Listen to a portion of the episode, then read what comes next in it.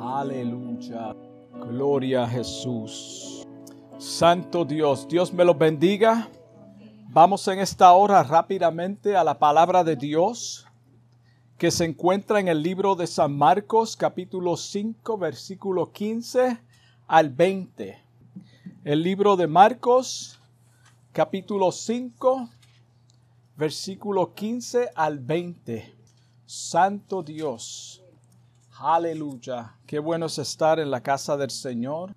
Gloria a Jesús. San Marcos 5, 15 al 20. La palabra de Dios leen en nombre del Padre, del Hijo y de su Santo Espíritu. Vinieron a Jesús y ven al que había sido atormentado del demonio y que había tenido la legión sentado, vestido y en su juicio cabal y tuvieron miedo y les contaron los que lo habían visto como le había acontecido al que había tenido el demonio y lo, y de los celdos y comenzaron a rogarle que se fuera de sus contornos. Al entrar en la barca, él, el que había estado endemoniado, le rogaba que le dejase ir con él.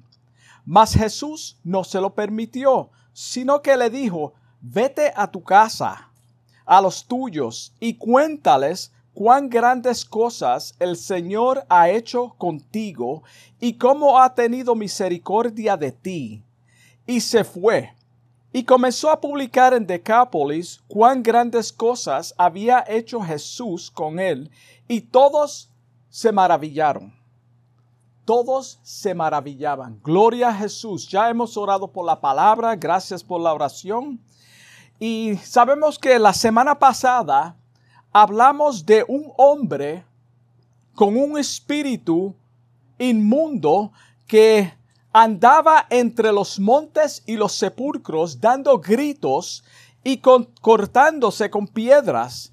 Vimos en la historia también su aspecto horrible, también aprendimos que por más que trataron de atarlo con grillos y cadenas, no pudieron porque su problema, como hablamos la semana pasada, era espiritual y estaban usando estrategias humanas para atar a este hombre y tratar con un asunto que era espiritual. So no podemos, no pudieron.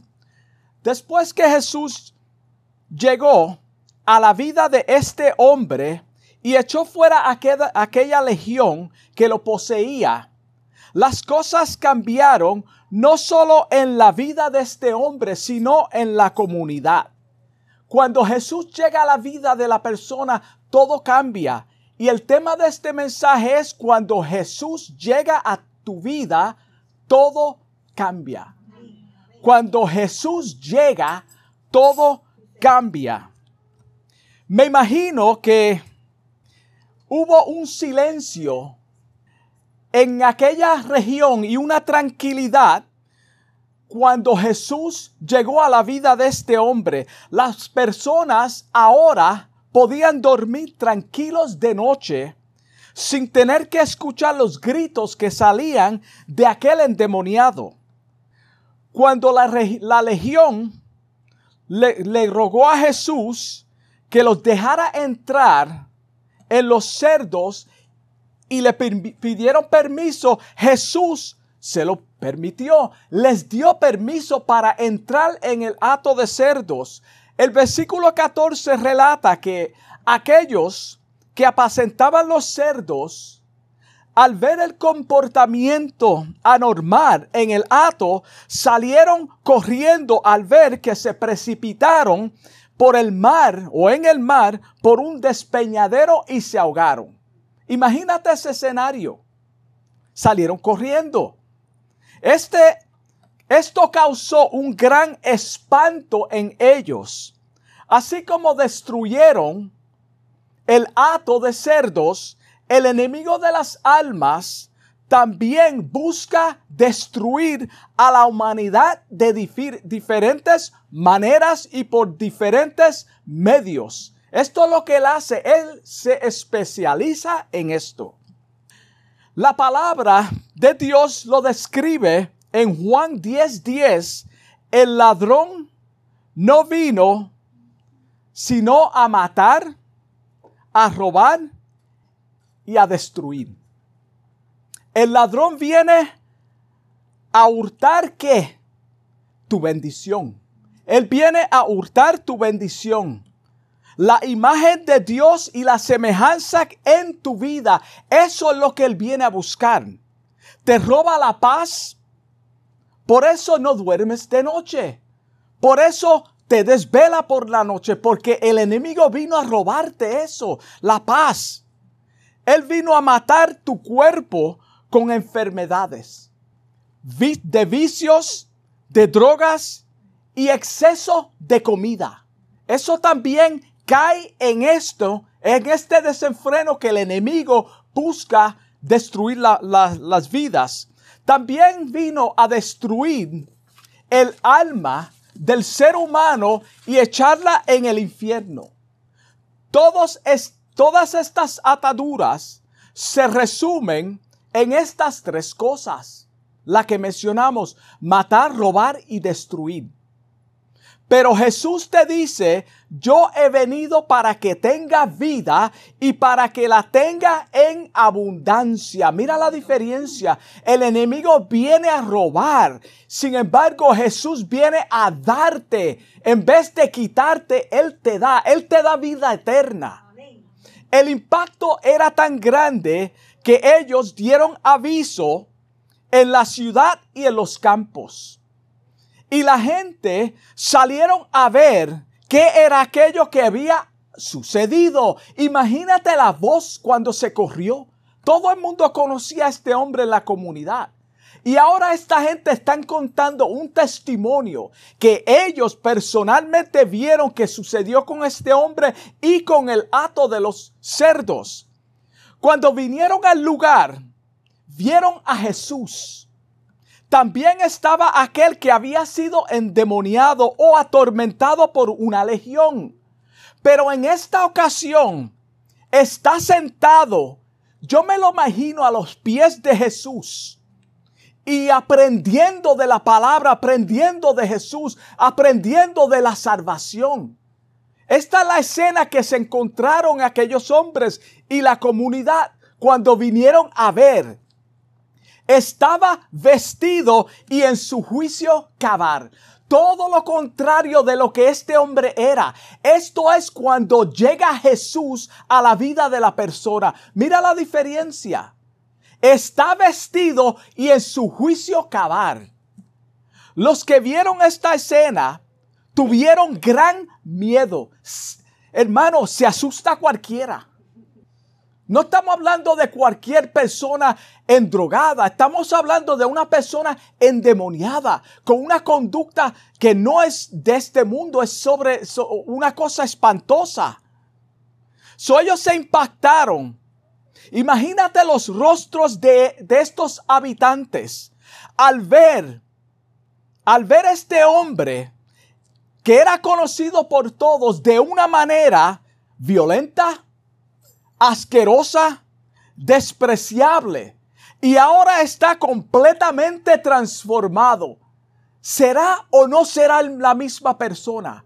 ¿Será ese el hombre que estaba dando voces por ahí, endemoniado, que no se bañaba, que estaba desnudo? ¿Será ese hombre?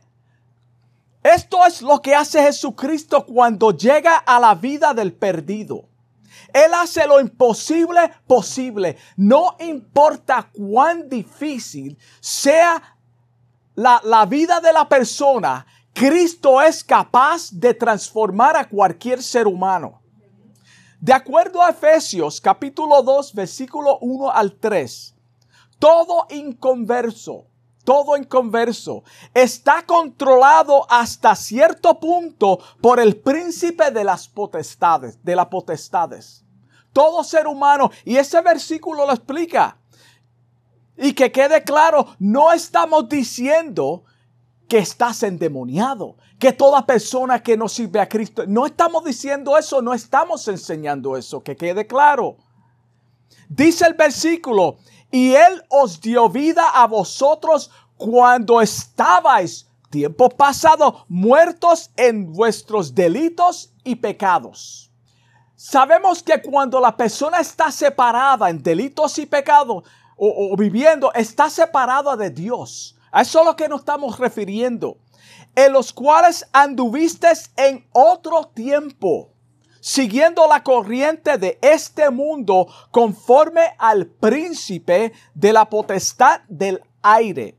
El espíritu que ahora opera en los hijos de desobediencia, entre los cuales también todos nosotros vivíamos o vivimos en tiempo pasado en otro tiempo en los deseos de nuestra carne. Ve la transformación, ya no somos así, no somos esas personas, haciendo la voluntad de la carne, de los pensamientos, y éramos por naturaleza hijos de ira, lo mismo que los demás. Eso es lo que lo describe la palabra de Dios. Cuando la persona está separada de Dios y cuando viene al Señor, cuando el Señor alcanza a la persona, la diferencia. Jesucristo mismo se refirió al diablo como el príncipe del mundo. Sí. En Juan 14:30, Él le dice a sus discípulos, no hablaré más ya mucho con vosotros, porque viene el príncipe de este mundo y él nada tiene en mí. Él nada tiene en mí. So, ya no somos aquellas personas que seguíamos al príncipe de este mundo, no por nuestros propios o propias fuerzas. Nosotros jamás pudiéramos salir de esa condición. Sabemos que somos incapaces cada ser humano es incapaz de luchar con éxito contra un enemigo que es organizado y poderoso. Lo vemos en la historia. Fuimos libres por el sacrificio de Jesucristo en la cruz del Calvario. Esto es lo que hace la diferencia en la vida del que es alcanzado cuando Jesús llega a su vida. Efesios capítulo 2, versículo 4 dice, pero Dios que es rico en misericordia por su gran amor con que nos amó, aun estando nosotros muertos en pecados, nos dio vida juntamente con Cristo. Por gracias sois salvos. Es por Él. Solamente el Señor y con las fuerzas del Espíritu Santo es que somos vencedores o que podemos vencer sobre el maligno. No hay otra forma. Ningún ser humano puede salir de esta condición por sí mismo. Colosenses capítulo 1, versículo 13 dice, el cual nos ha librado de la potestad de las tinieblas. Él nos ha librado y trasladado al reino de su amado Hijo. Los testigos que vieron lo que aconteció entre Jesús, el endemoniado y el hato de cerdos, le daban testimonio a la gente de lo que sucedió. Yo no, Tú sabes cómo cuando se riega algo, yo no quiero usar una palabra que no sea, ya ustedes saben, cuando alguien dice algo, entonces todo el mundo corre con eso. Pues esto fue lo que aconteció, todo el mundo vino a ver lo que aconteció. Tú pensarías que esta comunidad estaría agradecida. Por fin vino uno que pudo o pudo sujetar la vida de este endemoniado. Gracias a Dios, por fin llegó alguien que puede controlar a este hombre y atarlo. Pero no fue así. La destrucción de los cerdos, y esto es importante, la destrucción de los cerdos reveló la condición espiritual de la gente de ese distrito. Preferían tener sus cerdos antes que el Salvador prefirieron tener sus cerdos antes que el Salvador. Cuando rechazamos a Cristo como Salvador de nuestras vidas, ya sea por ganancias, que es, caso de ello, ya sea por ganancias o simplemente por, por disfrutar de los placeres de la vida, hay desenfreno y destrucción en tu vida. Puede ser que no sea de esta magnitud, pero hay desenfreno y destrucción en tu vida porque el enemigo no quiere el bien para ti. El dinero es más importante que la salvación para muchos. Y la liberación de este hombre poseído no valía tanto. Yo estoy más preocupado por la ganancia de los cerdos. Olvídate de ese hombre. Estaban viendo con sus propios ojos el milagro que hizo Jesús en la vida de este individuo. Ninguno podía negar que era algo positivo para la comunidad y para él, para los familiares. Era algo bueno. ¿Cómo no nos vamos a alegrar? Gloria a Dios. Era algo sobrenatural. Había acontecido que, que, había acontecido. Sin embargo, con todo esto rechazaron a Jesús. Con todo este milagro, rechazaron a Jesús. Lo despidieron de sus medios. El versículo 17 dice que le rogaron que se fuera de sus contornos después de este milagro. Contornos sabemos que es un lugar que rodea una población o un territorio. So ellos no lo querían a ella. ¿Por qué? Porque hizo un milagro. Porque liberó a este hombre. Le salvó la vida. Lo transformó. Sacó los demonios y perdieron los cerdos. ¿Qué era más importante? Para ellos eran los cerdos. ¿Qué es importante para ti en tu vida? Esto es lo mismo que acontece hoy en día. ¿Cuántas personas a través del mundo han sido completamente transformados, rescatados de las drogas, de diferentes hábitos, de las garras del maligno y hechas nuevas criaturas a través de la sangre de Cristo? Y con toda esta evidencia, del poder transformador de Jesucristo, la gente sigue rechazando a Jesús. Sigue rechazando a Jesús. No quieren nada que ver con Él a menos que tengan problemas. Y es para su interés, no para servirle, sino para que Él les quite los problemas y después, después vuelven a sus vidas pecaminosas. No funciona de esta manera prefieren vivir en los placeres de esta vida, enfangándose cada día más y más en el pecado. Esa es la humanidad de hoy. Ese es el mundo de hoy. Se cumple lo que dice Juan 3:19, que la luz vino al mundo y los hombres amaron más las tinieblas que la luz. ¿Por qué? porque sus obras eran malas. Porque todo aquel que hace lo malo aborrece la luz y no viene a la luz, para que sus obras no sean reprendidas. Por eso el maligno no quiere la luz. Por eso cuando nosotros que somos la luz del mundo llegamos a un sitio, se revuelca el ambiente en muchas ocasiones. La gente se incomoda, no quiere que tú hables. Yo también soy testigo de lo que el Señor es capaz de hacer cuando Él llegó a mi vida y me transformó, me llenó con su Santo Espíritu, hizo morada en mí, me transformó completamente, internamente. Ya no practico ya yo no practico lo que hacía antes. Mi mente fue completamente cambiada cuando Él llegó a mi vida. Porque cuando Jesús llega tiene que haber un cambio. Tiene que haber un cambio. Es imposible que la persona quede igual. Se cumple o se cumplió lo que dice Efesios 4:23.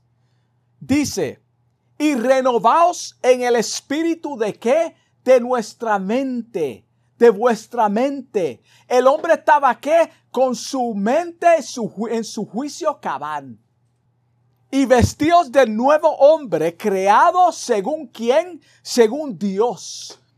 En la justicia y la santidad de verdad. Cuando Jesús llega. El único que puede producir un verdadero cambio en el hombre, por más malo o salvaje que sea la persona, es Jesucristo. Y lo vemos en esta historia como el Señor transformó la vida de este hombre completamente. No quedó nada de aquel individuo. No era la misma persona. Cuando Él llega todo cambia. El, el que robaba ya no roba. El mentiroso compulsivo ya no miente como lo hacía antes, compulsivamente. El drogadicto y el alcohólico son transformados. Esto es lo que hace el Señor. Lo que antes practicábamos, ya no lo practicamos. Porque ¿quién llegó? Jesús. El apóstol Pablo lo explica de la siguiente manera en 2 de Corintios capítulo 5 versículo 17. De modo que si alguno está en Cristo, nueva criatura es. Las cosas viejas pasaron, he aquí todas son hechas nuevas. Esto no viene a través de estrategias humanas, este cambio.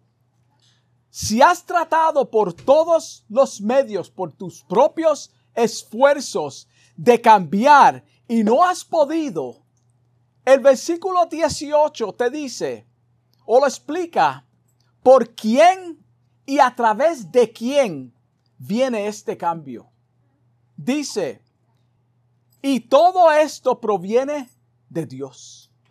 Todo esto proviene de Dios quien nos reconcilió consigo mismo por Cristo y nos dio el misterio de la reconciliación. Quiero decirte en esta hora, si deseas ser libre de cualquier atadura en tu vida, no importa cuál sea, Jesucristo es el único que te puede cambiar. Necesitas a Cristo en tu vida.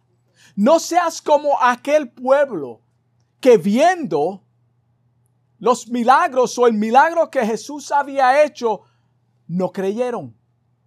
Viendo, no creyeron. Juan 8:36 dice, así que si el Hijo os libertare, seréis verdaderamente libre.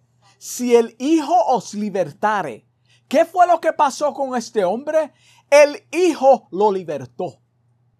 Y este hombre quedó completamente libre. No había duda. Tan pronto Jesús llegó a la vida de este hombre, le devolvió su juicio cabal, santo. Y ya no estaba atado, atado, no estaba agitado tampoco gritando obscenidades y caminando desnudo ahora pudo tomar decisiones sabias y la evidencia de esto lo vemos cuando él quiso seguir a Jesús. Cuando votaron a Jesús, este hombre quiso ir con Jesús. Es decir, se convirtió de verdad. Y él se convirtió en una oveja de Jesús y Jesús su pastor. Esto fue lo que sucedió. Juan 10, 27, mira cómo dice, mis ovejas oyen mi voz. Yo las conozco y me siguen. ¿Qué hizo este hombre? Quiso seguir a Jesús después, de su liberación. Cuando una persona viene a Cristo, o mejor dicho, cuando Jesús viene a la, a la vida de la persona, el individuo, esa persona quiere seguir a Jesús. Es el Espíritu Santo que ahora mora en la vida de esta persona que quiere seguir en pos de él. El versículo 18 dice que cuando la comunidad de los Gadarenos despreció a Jesús, él entró en la barca para irse. Me voy, ustedes no me quieren, pues yo me voy. Y el que había estado, poseído le rogaba, no solamente quería con él, y con él, le rogaba que si podía estar con él. Pero Jesús no se lo permitió. Jesús no se lo permitió, sino que le dijo, vete a tu casa, a los tuyos y cuéntales cuán grandes cosas el Señor ha hecho contigo y cómo ha tenido misericordia de ti. Vete, testifica de lo que yo hice en tu vida para que ellos sean alcanzados. Esto es evidencia de una verdadera conversión. Aquellos que sus vidas han sido cambiadas o transformadas a través de la sangre de Jesucristo deben compartir con otros el mensaje, las maravillas del Señor en sus vidas, para que aquellos que no lo conocen crean y vengan a los pies de Jesucristo. Por esto Jesucristo dijo, no, vete a tu casa, vete a los tuyos. Imagínate cuando este hombre fue a su comunidad a testificar. El hombre de la historia inmediatamente obedeció inmediatamente se convirtió en un evangelista. Filipenses 2.13 dice, porque Dios es el que en vosotros produce el querer como el hacer. Es el Señor a través de su espíritu, por su buena voluntad. En el versículo 20 dice que aquel, aquel que fue libre de la posesión de las legiones, se fue a los suyos y comenzó a publicar en Decápolis. Esto era una ciudad gentil. Las cosas grandes que Jesús había hecho con él. Imagínate el testimonio de este hombre. Él no tenía que hablar. Él solamente tenía que aparecerse y ese era el testimonio. La gente no sabía si era él o no era él. Imagínate el cuadro antes y ahora. Eso es impactante. Dice el versículo que todos se maravillaron. ¿Quién no se va a maravillar? Yo me acuerdo cuando yo me convertí al Señor, cuando el Señor me alcanzó. Había un detective que me estaba velando hace mucho tiempo. Esto fue en Puerto Rico. Y a mis hermanos estaba velando y cuando vio el cambio en mí, un día él, me para, que yo estoy caminando hacia la iglesia y él me para y de, montese y él me dice, tú eres el americano, tú, tú, eres, tú eres de los gringos.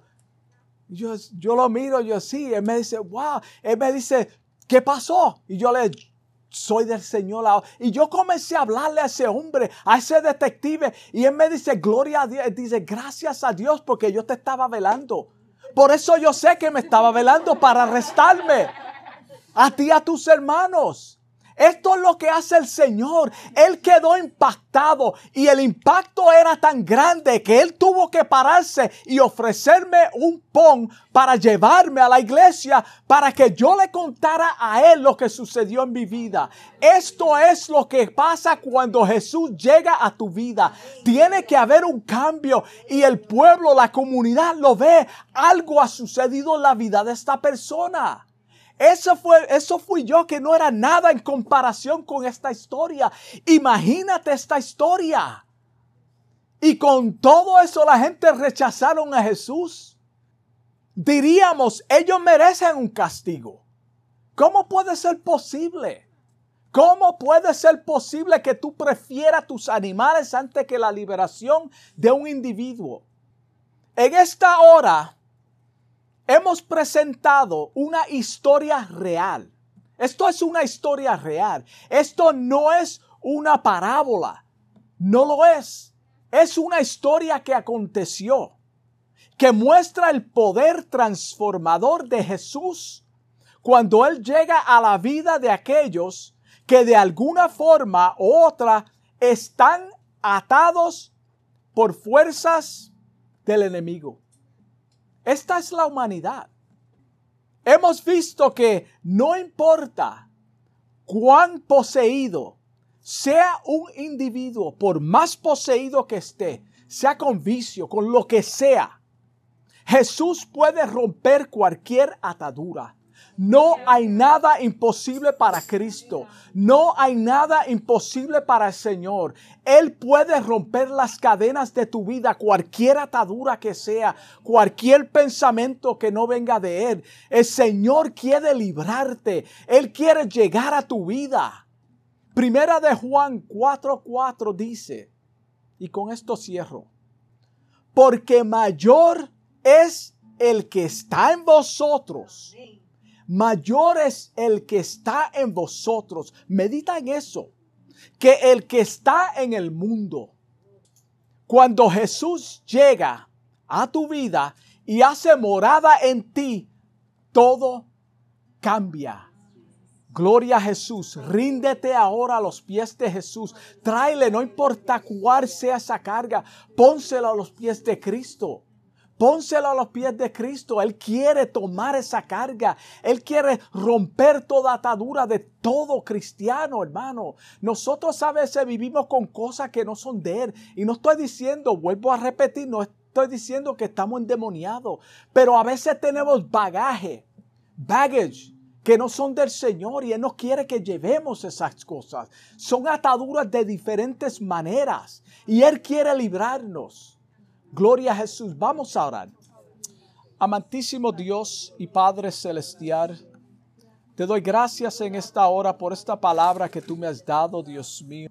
Te pido en el nombre de Jesús que esta palabra alcance a alguna persona, Dios mío, Padre. Que tú liberes, Señor, liberte a aquella persona que está atado de cualquier vicio, de cualquier atadura, Señor. Sabemos que no hay nada imposible para ti, Señor. Te doy gracias en el nombre de Jesús. Amén. Dios me los bendiga. Santo Dios.